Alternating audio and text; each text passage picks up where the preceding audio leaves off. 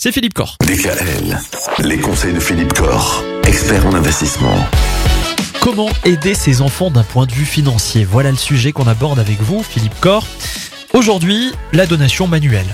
Souvent, on est parents, on a des enfants, on a des enfants qui s'installent dans la vie, enfin, on veut les aider, euh, et on ne sait pas trop comment faire. En fin de compte, on, on est un peu perdu parce qu'on ne sait pas ce qui est légalement autorisé ou pas. euh, et euh, donc, je voulais un peu rappeler les règles et certaines règles, notamment une, la différence entre une donation manuelle et ce qu'on appelle un présent d'usage.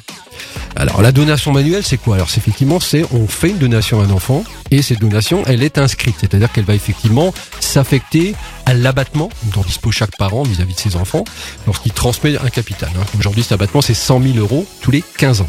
D'accord? donc, vous voulez aider votre enfant, vous lui donner 30, 40, 50 000 euros, effectivement, vous faites une donation, une donation manuelle. hein. Vous n'êtes même pas obligé de passer devant un notaire. hein.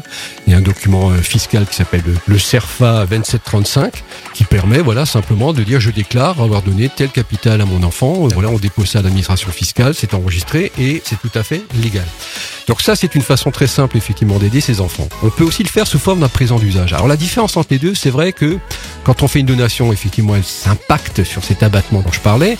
Quand on fait un présent d'usage, ben, il ne s'impacte pas. C'est quelque chose qui n'est pas déclaré. Alors, qu'est-ce qu'on peut considérer comme étant un présent d'usage? Ça, c'est toute la difficulté, donc c'est euh, assez subjectif. En fin de compte, on dit toujours qu'une donation, c'est quelque chose qui a valeur à partir du moment où ça appauvrit le donateur au profit du donateur.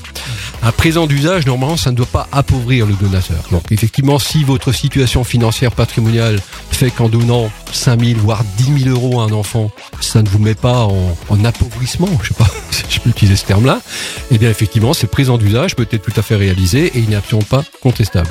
Donc, on peut effectivement se dire, euh, voilà, euh, lors d'un anniversaire, lors d'une réussite d'un examen ou d'une fête particulière à Noël, etc., j'ai un- une situation financière patrimoniale qui me permet de dire, bah oui, tiens, je vais aider mes enfants, je donne 5 000 euros, voire 10 000 euros à chacun de mes enfants. C'est possible si le patrimoine global le conçoit, c'est-à-dire s'il n'y a pas d'appauvrissement. C'est une notion un peu, un peu particulière.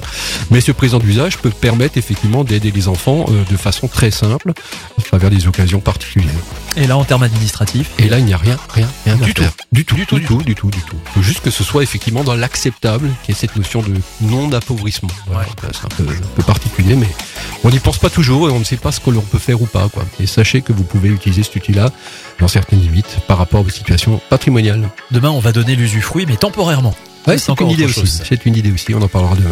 Retrouvez l'ensemble des conseils de DKL sur notre site internet et l'ensemble des plateformes de podcast.